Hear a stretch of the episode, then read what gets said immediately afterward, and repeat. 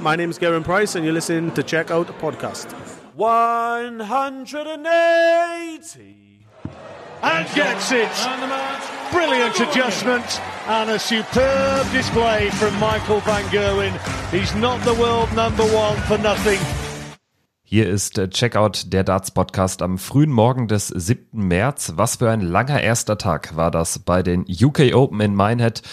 Und dieser lange Tag ist mit mehreren Kracherpartien zu Ende gegangen. Zum Beispiel den Sieg von Michael van Gerven. Da haben wir gerade den Matchstart gehört bei ITV. Michael van Gerven besiegt den Titelverteidiger Nathan Espinel das macht die UK Open aus. Es gibt solche Kracherpartien schon in der Runde der letzten 64 wegen der offenen Auslosung. Über diese und weitere Spiele werden wir sprechen und natürlich einen Ausblick geben auf den heutigen Tag, auf den zweiten Tag bei den UK Open. Ich bin Kevin Schulte und die Grüße gehen raus an alle Zuhörerinnen und Zuhörer und natürlich auch an meinen Kompagnon hier im Podcast, Christian Rüdiger. Grüß dich. Hi.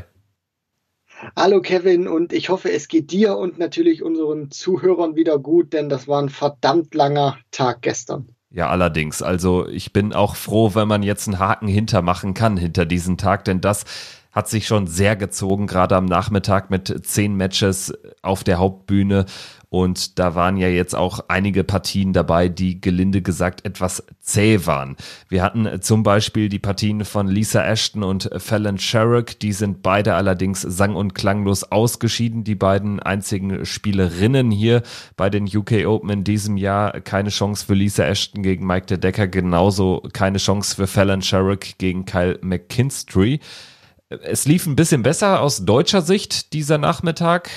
Gabriel Clemens Martin Schindler haben sich für den Abend qualifiziert und Steffen Siebmann hat immerhin 1000 Pfund einsammeln können durch zwei Siege. Er ist in die dritte Runde eingezogen. Nur Christian Bunse hat sein Auftaktmatch in Runde 2 war das, hat sein Auftaktmatch dort verloren. Max Hopp ist gar nicht dabei gewesen, wegen pfeiferschem Drüsenfieber musste er absagen. Da gehen die Grüße raus und die Genesungswünsche, also das ist natürlich wichtiger als Sport. Ich hoffe, er kommt schnell wieder auf die Beine. Ja, definitiv. Und ähm, da muss man auch ganz ehrlich jetzt äh, sagen, erklärt vielleicht auch so ein bisschen die Leistung von Max in den äh, vergangenen Wochen oder jetzt gerade so Anfang des Startjahres. Aber dafür muss man jetzt auch sagen, schade für ihn natürlich persönlich, dass er nicht mit dabei ist. Aber ähm, Martin Schindler und Gabriel Clemens haben dafür die deutsche Flagge doch äh, ganz schön nach oben gehalten. Und Steffen Siebmann vor allem auch als äh, neuer Tourcard-Inhaber. Also das waren bislang schon ähm, positive UK Open aus deutscher Sicht. Und die Lose für die Deutschen, für Gaga und für Martin Schindler, die sind ja jetzt, ähm, sage ich mal, auch machbar mit äh, Andy Bolton und Kyle McKinstry. Clemens spielt gegen Andy Bolton. Clemens hat gegen Ryan Joyce nach 7-9 Rückstand am Abend noch 10 zu 9 gewonnen. Das war wirklich am Ende eine, eine starke Leistung. Er lag in einem Match auf hohem Niveau immer ja ein, zwei Lecks hinten und am Ende schafft er dann eben das Break und lässt sich das dann im Decider nicht mehr nehmen. Da war dann 171 dabei, auf 40 Rest gestellt dadurch. Also das war schon ganz großes Darts. Martin Schindler, der hatte keine Probleme mit Justin Pipe am Abend. 10 zu 2 Erfolg und über 20 Punkte besser vom Average. Das konnte man so nicht erwarten. Ich habe sogar eigentlich Pipe aufgrund der letzten Leistung sogar als Favorit angesehen, aber Schindler hat das überragend gemacht. So gut habe ich ihn schon lange nicht gesehen. Und jetzt geht's gegen Kyle McKinstry, den einzigen Spieler in den Top 2 in den letzten 32 der UK Open ohne Tourkarte. Also das hätte definitiv schlechter kommen können für Schindler. Für Martin definitiv, da gebe ich dir zu 100 Prozent recht, wenn man sich mal anschaut, was da für andere Namen noch im Top, im Top unter anderem Peter Wright, Rob Cross, Michael van Gerven, Gary Anderson, Daryl Gurney. Äh, und dann bekommst du, sage ich mal, mit Kyle McKinstry einen, der ähm, einen langen Tag auch gestern ähm, hinter sich hatte. Und mal gucken, wie er da jetzt auch erholt äh, rauskommt, denn der hat ja von Runde 1 an alles durchgespielt. Vier Runden, das ist brutal auch. Das hat man äh, bei Scott Waits unter anderem auch gesehen. Da war dann die Luft raus und äh, für Martin ist das ein tolles Los und äh, da bin ich auch gespannt. Der hat sich ist ein bisschen langsam reingekommen gegen Benito, war vom Average her von beiden nicht so gut, aber wichtig, dass er die Partie gewonnen hat und dann vor allem spielt er auch wieder ein tolles äh, Match, auch mal wieder, sage ich mal, bei einem Major von über 100, über ähm, 12 Legs gegen Justin Pipe, äh, der hat da überhaupt keine Chance gehabt, also vielleicht ist das ja auch so ein Turnier, wir haben ja drüber gesprochen, UK Open, da können auch äh, seltsame Dinge passieren, vielleicht ist das ja so ein Turnier, wo äh, es bei Martin Schindler Klick macht und ähm, er in diesem Jahr jetzt besser spielt, als man das eigentlich von ihm bislang kannte, weil er kann deutlich besser spielen. Wir schauen gleich nochmal, wer da sonst jetzt noch im Turnier mit dabei ist. Es sind ja schon einige große Namen raus und das liegt unter anderem an der Auslosung für den gestrigen Abend, für die Runde der letzten 64, denn da waren einige Kracher dabei. Glenn Durant gegen Peter Wright und Michael van Gerven gegen Nathan Espinel stechen heraus. Äh, van Gerven gewinnt 10-8 gegen Espinel, Wright 10-8 gegen Durant. Also das waren beides auch dementsprechend starke Spiele, vor allen Dingen, und da äh, möchte ich Michael van Gerven herausheben, nachdem wir ihn zuletzt ja auch zu Recht sicherlich kritisiert haben, aufgrund äh, seiner letzten Leistung. Der hat richtig einen abgerissen in einem sehr schwierigen Match, zumal er ganz schlecht reingekommen war. Ja, und ähm, dat, oder ich finde auch, das zeigt wieder, Van Gerven hat ähm, eine sehr gute mentale Stärke, auch wenn er in den äh, vergangenen ja, Spielen nicht so da war. Auf der European Tour, jetzt auch in der Premier League lief es nicht so, hat die Darts gewechselt, jetzt hat er wieder den Switch zurückgemacht, gestern gegen Aspinall.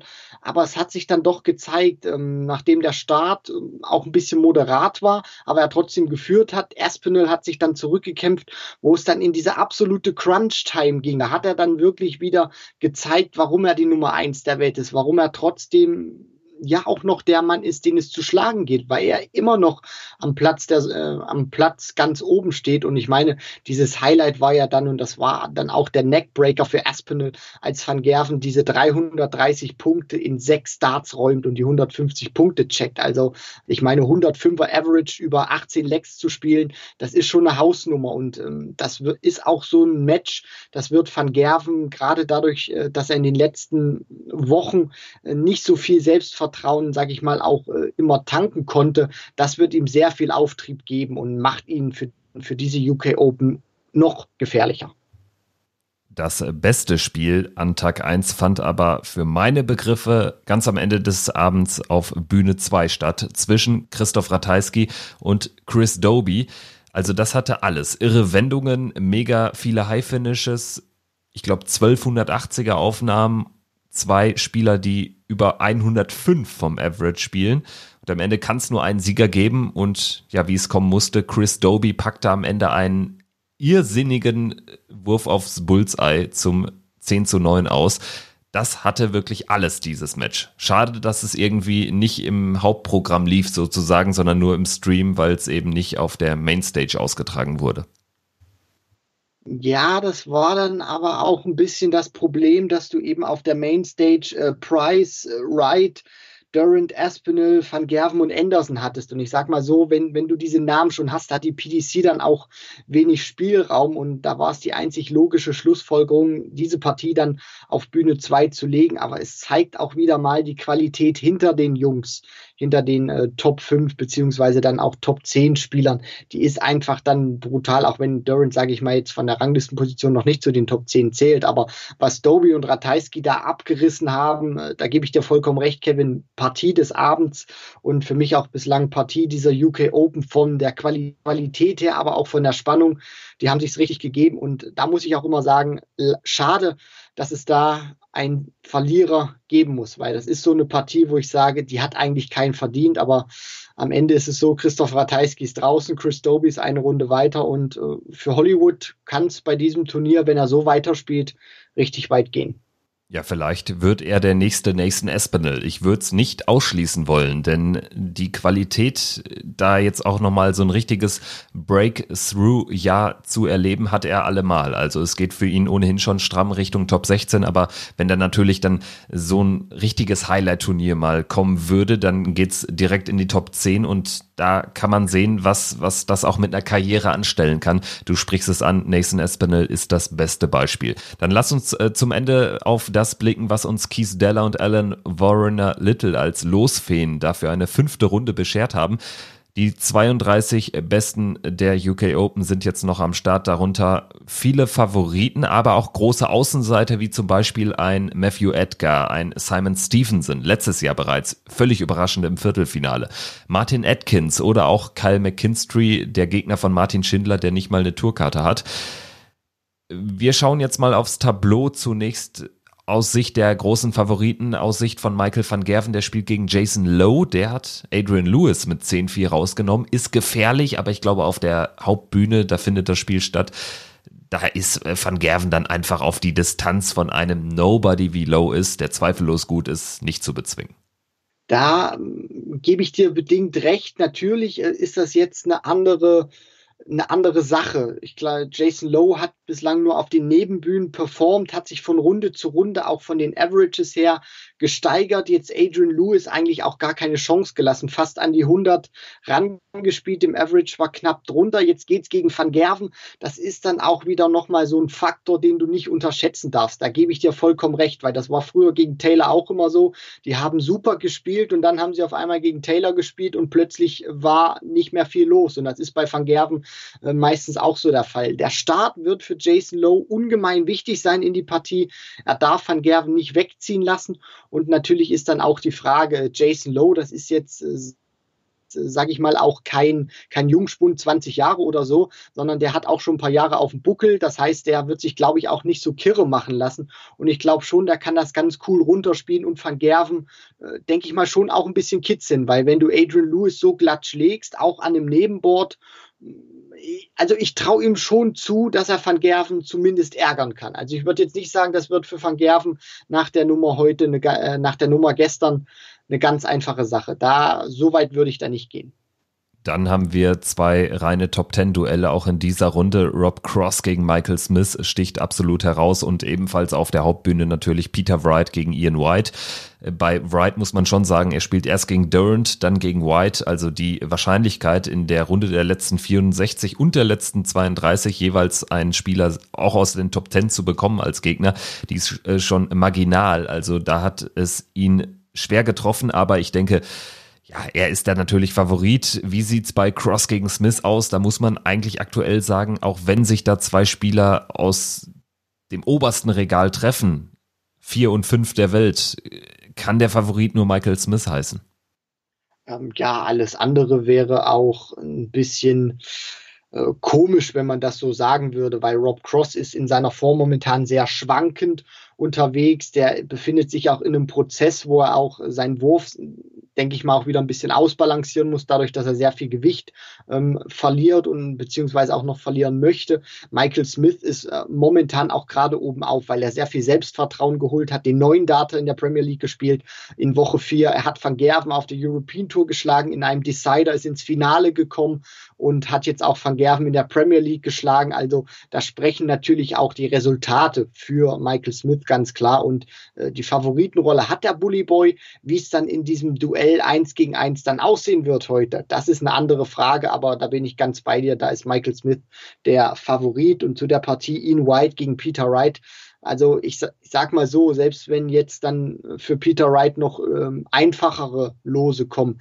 man kann jetzt nicht sagen, er hat sich diesen Titel oder wenn er ihn dann holt, nicht verdient, weil das ist wirklich schon hart. Du bekommst mit Durant und mit äh, White zwei absolute Bretter äh, in den ersten beiden Runden serviert. Aber ich sag mal so, wenn nicht Peter Wright wer dann, sage ich mal, kann dieses Draw dann auch äh, stemmen. Er ist Weltmeister, hat auch gegen Durant gezeigt, wo er auch mal ein paar Momente hatte, die er wegstecken musste, dass er mental sehr stark ist momentan vom Kopf, dass die Darts funktionieren und dass er in den wichtigen Momenten dann vor allem auch seine ganz große Klasse ausspielt. Deswegen glaube ich auch, es wird ihn nicht so die Pelle machen, dass er jetzt gegen zwei absolute Topspieler ran muss, beziehungsweise gegen Ian White heute noch äh, ran darf.